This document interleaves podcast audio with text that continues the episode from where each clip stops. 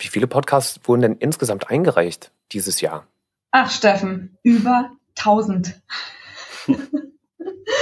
Tatsächlich im ersten Jahr, als äh, wir das erste Mal die Tore geöffnet haben für Einreichungen, wusste niemand von uns, für mich äh, damals nicht vorstellbar, dass es da diese Steigerung geben könnte.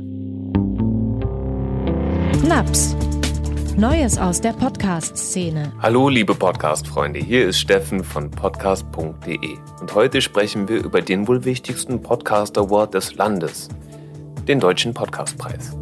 In diesem Jahr wurden über 1000 Podcasts eingereicht. Die Verleihung findet am 23. Juni in Berlin statt. Podcasts treten einerseits in der Crowd-Jury-Wertung und andererseits im Publikumspreis gegeneinander an. Im NAPS-Podcast sind heute Grit Leithäuser und Tobias Griebenau zu Gast.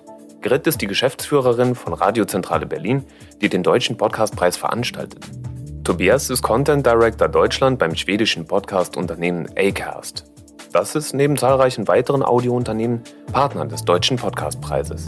Was beim Deutschen Podcastpreis hinter den Kulissen läuft und worauf sich Fans freuen dürfen, darüber spreche ich jetzt mit Grit und Tobias. Hallo ihr zwei, wie schön, dass ihr da seid. Ich freue mich. Gerne. Ja, wunderbar. Die Preisverleihung ist ja mittlerweile nicht mehr so weit hin. Steigt da bei euch als Organisatoren und Mitwirkenden langsam die Aufregung? Absolut. Ähm, nachdem wir jetzt zum dritten Mal den Deutschen Podcastpreis verleihen dürfen und zweimal nicht live sein konnten, äh, ist die Aufregung äh, riesig. Ähm, ich kann ja dazu sagen, wir wollten den ersten Deutschen Podcastpreis am 19. März 2020 live verleihen hier in Berlin. Alles war vorbereitet, alles war äh, in den Startlöchern und wie wir alle wissen, kurz davor hat uns Corona einen Strich durch die Rechnung gemacht. Wir mussten diese Live-Veranstaltung leider absagen, ähm, haben dann äh, sehr schnell umgesteuert und haben die Verleihung sozusagen in einem Studio mit den Moderatorinnen und Moder ähm, der Moderatorin und dem Moderator gemacht und haben die Nominierten seinerzeit zugeschaltet. Ähm, aber die Enttäuschung war bei uns schon groß. Und im zweiten Jahr hätten wir uns auch gefreut, live zu sein. Es haben die Umstände nicht zugelassen. Deswegen die Spannung für dieses Jahr ist riesig und dieses Jahr wird er live auf der Bühne stattfinden, der Deutsche Podcastpreis. Da sind ja allerlei Leute beteiligt und ganz viele verschiedene Akteure aus der Audiobranche. Kannst du einmal kurz einen Überblick geben, wer alles Partner des Deutschen Podcastpreises ist und wer sich wie nützlich macht?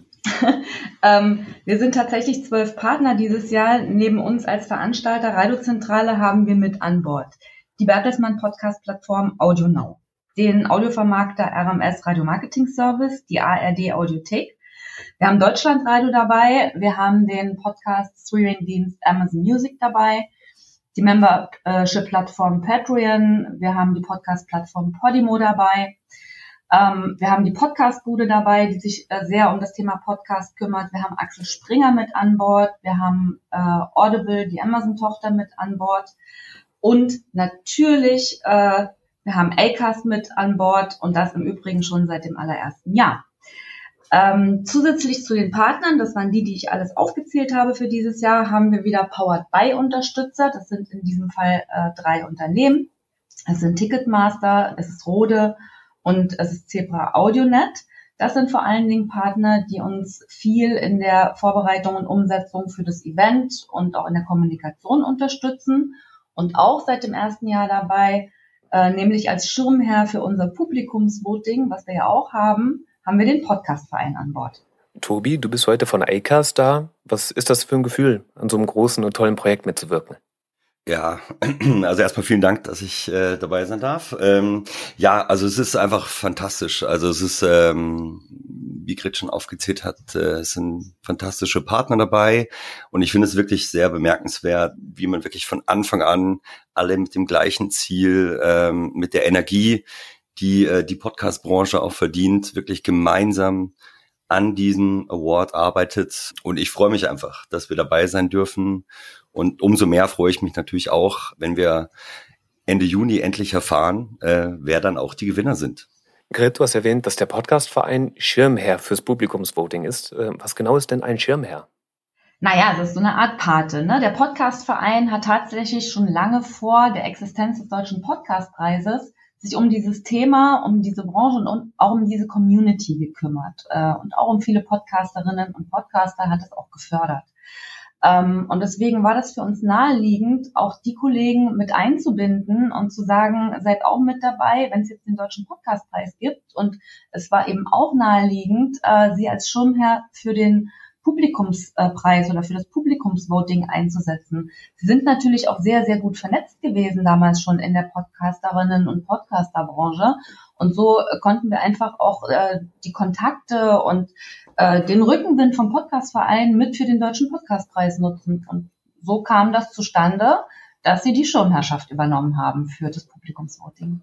Den ersten deutschen Podcastpreis gab es 2020. Und jetzt überlege ich so ein bisschen zurück. Wenn es den 2020 gab, dann müssen die Ideen ja schon einiges älter sein. Ne? Mindestens 2019 oder vielleicht sogar noch älter. Konntet ihr den Podcastboom da schon vorausahnen oder was hat euch bewegt? Die Idee ist tatsächlich noch älter und äh, eigentlich geht sie sogar schon ins Jahr 2018 zurück. Wir hatten damals ja auch schon sehen können, dass Podcast als Format äh, an Aufwind gewinnt, dass es an Bedeutung gewinnt, äh, dass es immer mehr Angebote im Markt gibt, aber eben auch immer mehr Nutzer schafft. Ähm, und wie das immer so ist, in so einer Branche redet man ja untereinander und hat man in verschiedenen Gesprächen äh, immer wieder auch gesagt, ah, wir müssten eigentlich äh, auch einen Podcastpreis äh, müsste man auch machen, müsste man sich dem Thema mal widmen, zumal in vielen Ländern es vor uns auch schon Podcast Awards gegeben hat und die dort schon verliehen wurden. Naja, und das entwickelt sich dann, man spricht untereinander in dieser Branche und irgendwann wird es konkret. Ähm, irgendwann haben wir uns dann tatsächlich Anfang 2019 an einen großen Tisch gesetzt, Ärmel hochgekrempelt. Wir waren damals 13 Partner ähm, und ich nenne das immer, es war die Allianz der Willigen, weil sie hatten alle, obwohl sie Wettbewerber in diesem Audiomarkt untereinander eher zum Teil sind, ne, hatten alle ein gemeinsames Ziel. Sie wollten dem Thema Podcast ähm, Aufmerksamkeit widmen und dafür einen Preis entwickeln. Ähm, und so kam es, ähm, dass wir gesagt haben, wir veranstalten einen deutschen Podcastpreis und dann ging die Arbeit los. Dann hat man natürlich erstmal die Infrastruktur schaffen müssen. Wie nennt man den Preis? Wie sieht er aus? Welches Logo hat er? Welches CI hat er?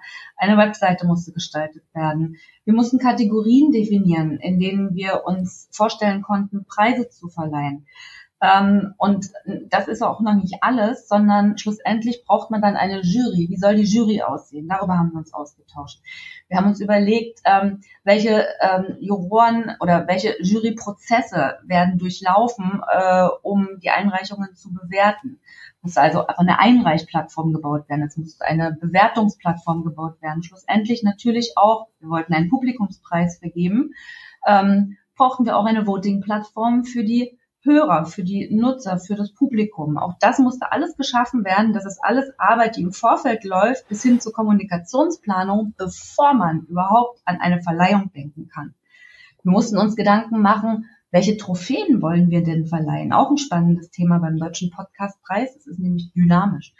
Ähm, alles das wurde besprochen ähm, und in einem intensiven Prozess gemeinsam erarbeitet und beschlossen und dann wurde es gemacht.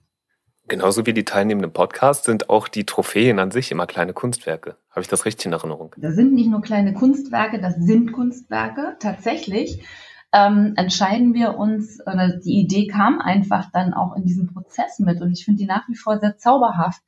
Wir haben gesagt, wir entwerfen nicht eine Trophäe, wie man das von vielen anderen Preisen kennt und die sieht dieses Jahr gleich aus, außer dass die Jahreszahl wahrscheinlich aktualisiert ist, sondern wir haben gesagt, diese Szene ist so divers und so in Veränderung und im Wandel begriffen, dass wir gesagt haben, wir suchen uns jedes Jahr einen Künstler oder eine Künstlerin ähm, und das jedes Jahr aufs Neue ähm, und geben diesen Künstlern die Aufgabe, äh, ihre Vision von der Trophäe des Deutschen Podcastpreises umzusetzen. Jeder Künstler hat ja auch eigene Stilarten, ne? wissen wir ja.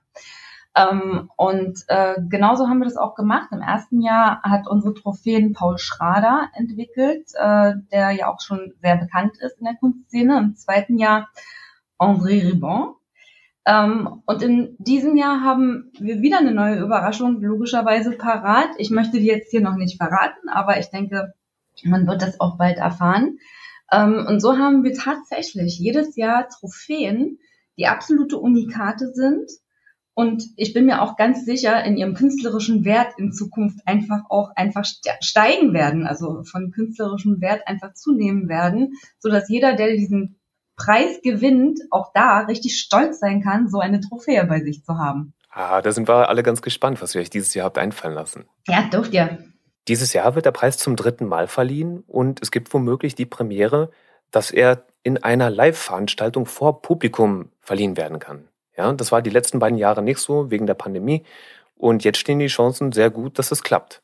Ja, die Verleihung findet am 23.06. statt in Berlin im Brewdog und ja, findet am Abend statt und äh, wird natürlich, nachdem die Trophäen verliehen wurden, ganz sicher zu einer großen Podcast-Party auswachsen. Wir haben es schon gehört, diese Preisverleihung zu organisieren ist eine riesige Aufgabe. Ihr musstet da ganz vieles vorbereiten und es gibt tausende versteckte Prozesse, um die ihr euch im Vorfeld kümmern musstet. Könnt ihr beiden vielleicht einmal kurz rekapitulieren, wie ist der Ablauf von einem Podcast bis zur Verleihung, von der Einreichung über die Nominierung bis zur Prämierung? Also wir hatten natürlich sehr viele Monate vorher schon die Planung und alles ähm, unter den Partnern gestartet. Aber die Einreichungsphase ähm, und die Kommunikation äh, offiziell haben wir im Januar diesen Jahres gestartet, haben also äh, unser Tool geöffnet. Äh, jeder Podcaster, jede Podcasterin konnte ähm, das eigene Format einreichen, konnte eben äh, dann auch die entsprechende Kategorie auswählen, konnte auswählen, dass man beim Publikumspreis mit teilnehmen möchte und zur Wahl stehen möchte. Das Ganze ging bis in den März und dann äh, eben im April sind wir in die Jury-Voting-Phase übergegangen und auch das Publikum-Voting hat dort gestartet, so dass wir ähm, noch bis Ende Mai äh, so die letzte Phase der Abstimmung haben und schon ganz gespannt sind, im Juni dann auch die ähm, Sieger zu verkünden. Aha, vielen Dank, Tobi. Äh, Steffen, vielleicht kann man noch eins dazu sagen. Das Schöne an äh, so einer Gruppe von Partnern, wenn so viele Partner involviert sind und alle wirklich gemeinsam daran arbeiten und das äh, Projekt nach vorne treiben, ist natürlich, dass wirklich auch jeder Partner in seinen Kanälen, über seine Plattform und in seinen Zielgruppen auch für so ein Projekt werben kann äh, und aufrufen kann. Damit erreicht man natürlich auch wirklich Leute aus den unterschiedlichsten Segmenten der Podcast-Welt. Ähm, und das ist einfach äh, das Besondere, dass sich halt hier wirklich verschiedene Partner zusammentun und äh, in diesem Fall etwas gemeinsam nach vorne treiben. Genauso wie wir uns natürlich auch die Arbeiten und die Aufgaben, die ja mit so einem Preis verbunden sind, äh, auch so ein bisschen untereinander aufteilen. Ne? Also gerade am Anfang, da gibt's Arbeitsgruppen, es wird ja weiterentwickelt, Kategorien werden weiterentwickelt, Regelwerke werden weiterentwickelt oder, oder geschärft.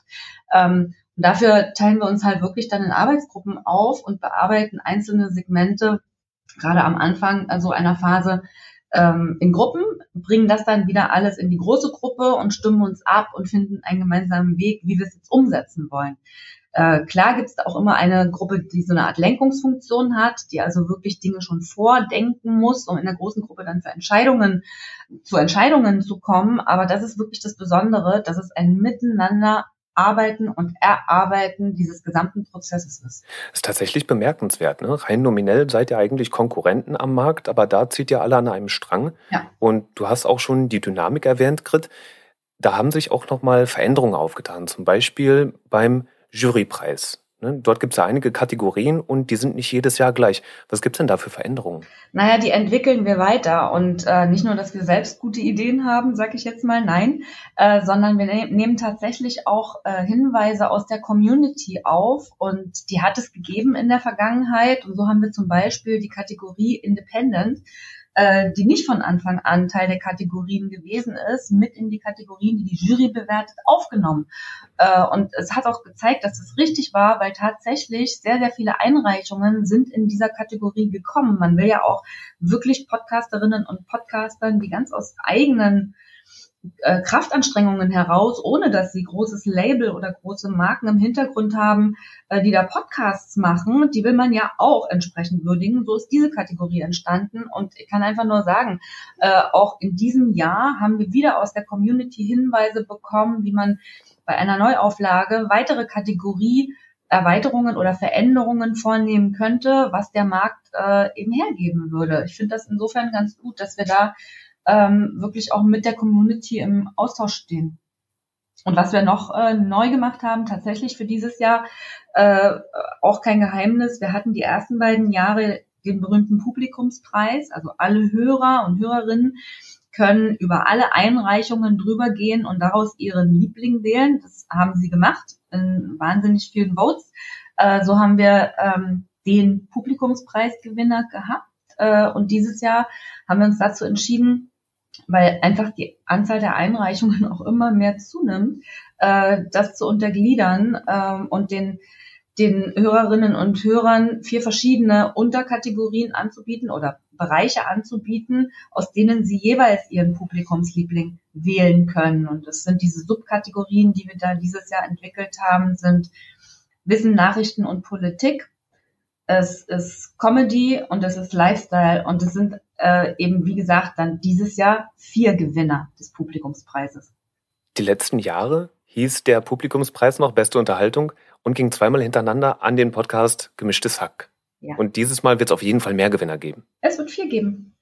Tobias, ich habe gehört, dass der Publikumspreis euch bei Lcast ein ganz besonderes Anliegen ist. Wie kommt es? Auf jeden Fall. Also ähm, unser Ziel ist es immer, allen Stimmen so viel wie möglich ähm, auch Gehör zu verschaffen. Und äh, deswegen war es uns auch ein ganz besonderes Anliegen, eben mehr Diversität reinzubringen in den Abstimmungsprozess für das Publikum, für Hörerinnen und Hörer. Und äh, dadurch haben wir, wir haben uns natürlich dann riesig gefreut, dass alle genau der gleichen Meinung sind und waren, äh, dass wir Subkategorien brauchen und ja, so auch sehr viel besser die Vielfältigkeit der Podcast-Szene in Deutschland abbilden können. Wie viele Podcasts wurden denn insgesamt eingereicht dieses Jahr? Ach, Steffen, über 1000. Äh, ich darf ganz ehrlich sagen, äh, drei Jahre hat dieser Deutsche Podcastpreis jetzt äh, seine Zeit oder schreibt seine Geschichte. Tatsächlich im ersten Jahr, als wir das erste Mal die Tore geöffnet haben für Einreichungen, wusste niemand von uns, wie viele Einreichungen wir zu erwarten haben. Wirklich niemand. Wir hatten vorsichtige Schätzungen damals alle, aber wissen konnte es niemand. Äh, ich meine, es waren damals äh, deutlich über 600 Einreichungen, die wir damals generiert haben im Jahr 2020. Dann kam das Jahr 2021, da hatte man dann so ungefähr einen Anhaltspunkt, wie viele Einreichungen kommen werden. Ist ja übrigens auch immer eine große Herausforderung an die Einreichplattform, ne? die muss dem ja im Belastungstest auch standhalten.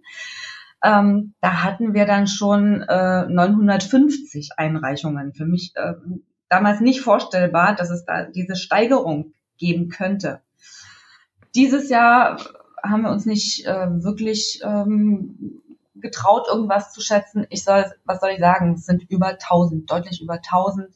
Da sieht man aber auch, was in diesem Markt für Potenzial, Potenzial und Wachstum steckt. Ne? Also es ist ja tatsächlich ähm, ein Segment, was sich immer noch stark weiterentwickelt, was immer noch äh, die Kurve nach oben entwickelt.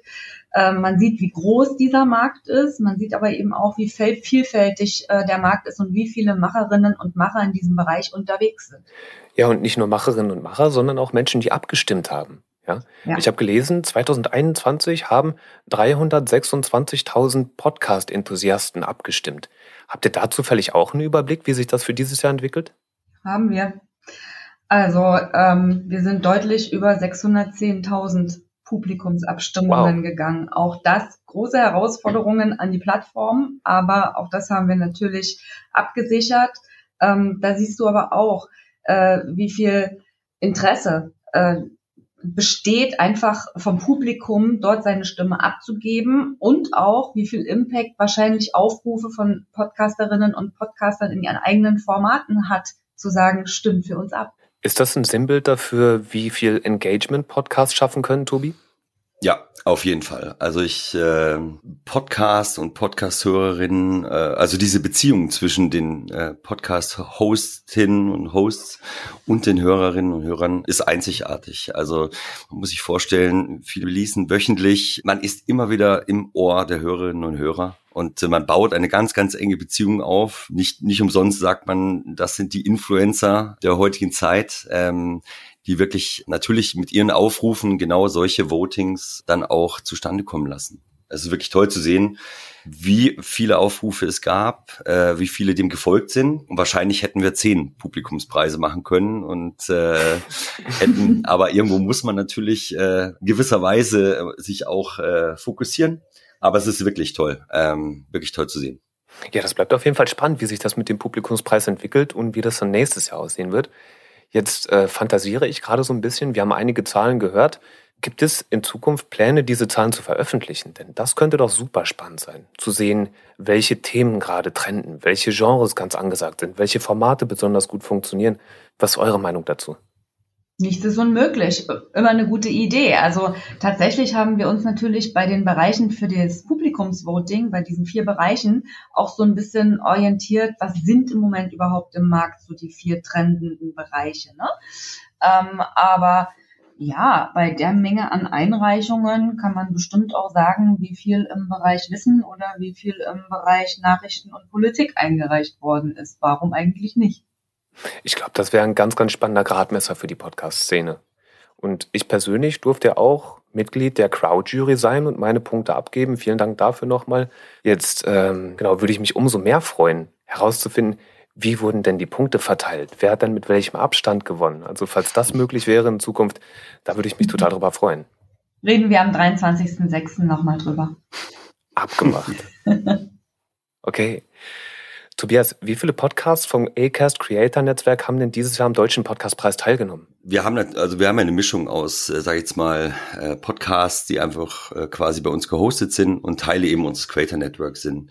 Teile unseres Creator Network waren es über ähm, über 80, soweit ich weiß. Nicht alle haben es jetzt in die Top 5 Kategorien geschafft, aber es zeigt einfach, äh, wir haben ganz äh, proaktiv aufgerufen, mitzumachen, teilzunehmen, die Chance zu nutzen, eben die eigene Fan-Community auch zu aktivieren, um eben Teil des Deutschen Podcastpreises 2022 zu werden.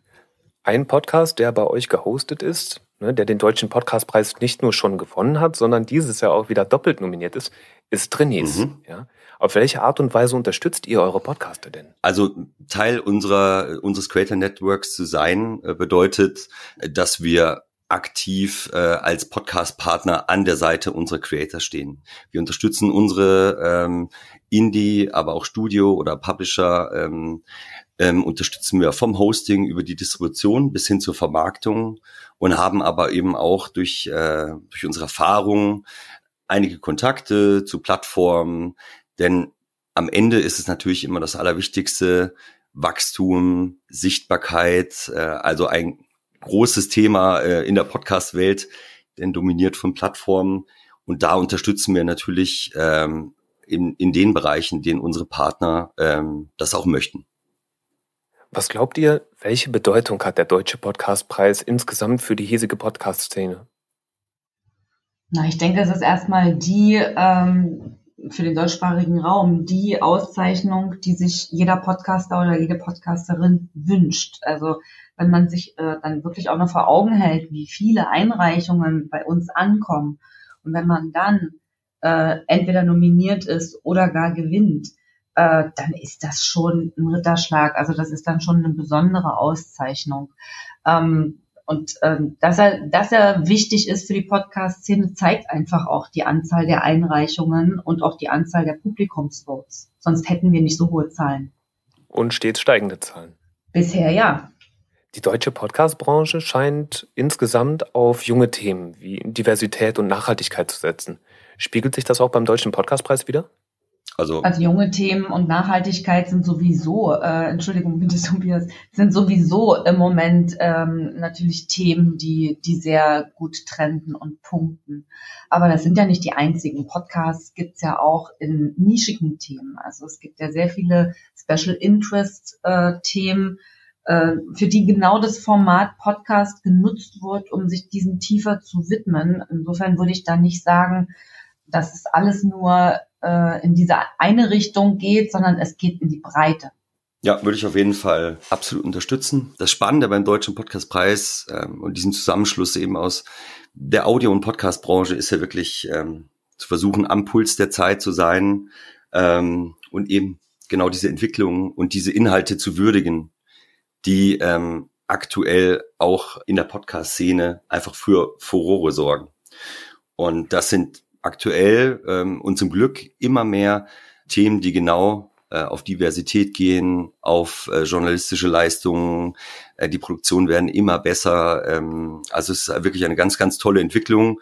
Und genau die sieht man aus meiner Sicht auch äh, beim Podcastpreis eins zu eins. Mhm, und was ich vielleicht noch ergänzen möchte, das ist ja auch, das ist ja auch der Anspruch gewesen, äh, als wir diesen Preis ins Leben gerufen haben. Einer der Ansprüche, dass wir gesagt haben, in diesem wachsenden Podcastmarkt äh, ist es uns einfach auch wichtig, Orientierung zu geben.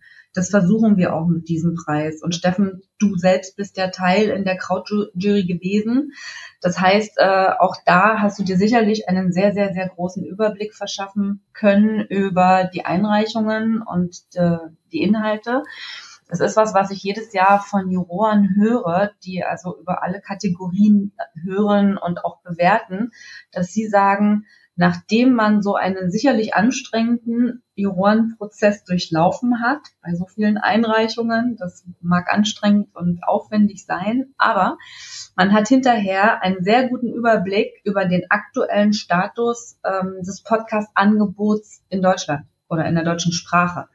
Und ich glaube, das ist auch wirklich äh, ein, ein Spiegel dessen, was in diesem Jahr gerade gelaufen ist. Das kann natürlich nächstes Jahr sich schon wieder weiterentwickelt haben und schon wieder anders aussehen. Dieser Markt ist sehr dynamisch. Ja, du hast vollkommen recht, Grit. Also ich kann das tatsächlich von meiner Seite aus bestätigen. Ich habe da einige neue Schätze gefunden.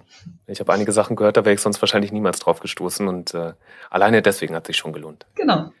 Wenn so eine Preisverleihung mit diesen unendlich vielen Orga-Aufgaben dann irgendwann vollbracht ist, Macht man dann erstmal drei Kreuzzeichen und eine Woche Urlaub oder stehen dann sofort die nächsten Aufgaben an? Ich fürchte, es geht weiter, wie in unser aller Leben und in unser aller Arbeit. Äh, natürlich freut man sich, wenn es vollbracht ist und man hoffentlich sagen kann, es war erfolgreich für alle Beteiligten und es hat die Erwartungen erfüllt, die man ja irgendwie auch selbst hat. Ähm, aber ich denke, nach einer kurzen Zeit muss man sich ja eh konsolidieren und man muss nach vorne gucken und muss überlegen, okay, wie geht's jetzt weiter? Auch mit diesem Projekt. Und deswegen ist der Blick nach hinten immer wichtig für Verbesserungen, für ähm, Einschätzungen, aber immer verbunden auch mit dem Blick nach vorne. Jetzt noch eine etwas persönlichere Frage. Ich will euch auch gar nicht in eine Bredouille bringen, aber ich bin trotzdem neugierig. Habt ihr denn ganz persönliche Favoriten, die ihr gerne auf dem Siegertreppchen sehen würdet? Oder müsst ihr euch da eher bedeckt halten? Ich halte mich bedeckt, du bringst mich in die Bredouille.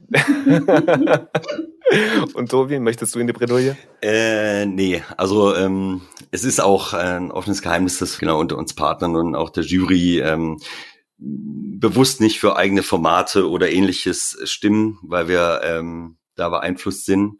Und ich würde jetzt auch nicht, äh, also wenn ich mir das gesamte den engeren Kreis in jeder Kategorie ansehe, hat es aus meiner Sicht ja jeder verdient. Ähm, und ich bin einfach nur total gespannt und freue mich drauf und freue mich dann mit den Siegern ähm, und würde jetzt ungern jemanden rauspicken.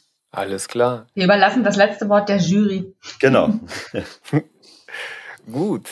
Okay, dann erstmal ganz, ganz vielen lieben Dank an euch beide für all die Informationen und all die Auskünfte und die Infos, wie es hinter den Kulissen des Deutschen Podcastpreises aussieht.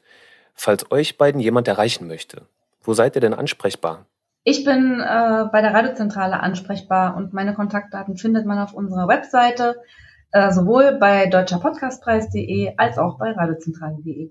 Ja, und äh, gerne über LinkedIn. Äh, also einfach Tobi Griebenow gerne über LinkedIn ansprechen äh, bei Interesse. Da bin ich natürlich auch. Ja, sorry, sorry Grit. Äh, ich habe jetzt nur leider, ich habe jetzt meine Daten nicht auf der Webseite, deswegen musste ich was anderes wählen. Und die Links legen wir in die Show Notes. Cool. Alles klar. Dann von meiner Seite nochmal vielen, vielen lieben Dank an euch beiden. Sehr gerne. Ja, vielen Dank. Dann macht's gut und äh, bis zur Preisverleihung. Bis zur Preisverleihung. Tschüss. Ciao. Das war NAPS. Neues aus der Podcast-Szene. Ihr findet uns auf Facebook, Twitter, LinkedIn, Pinterest und Instagram.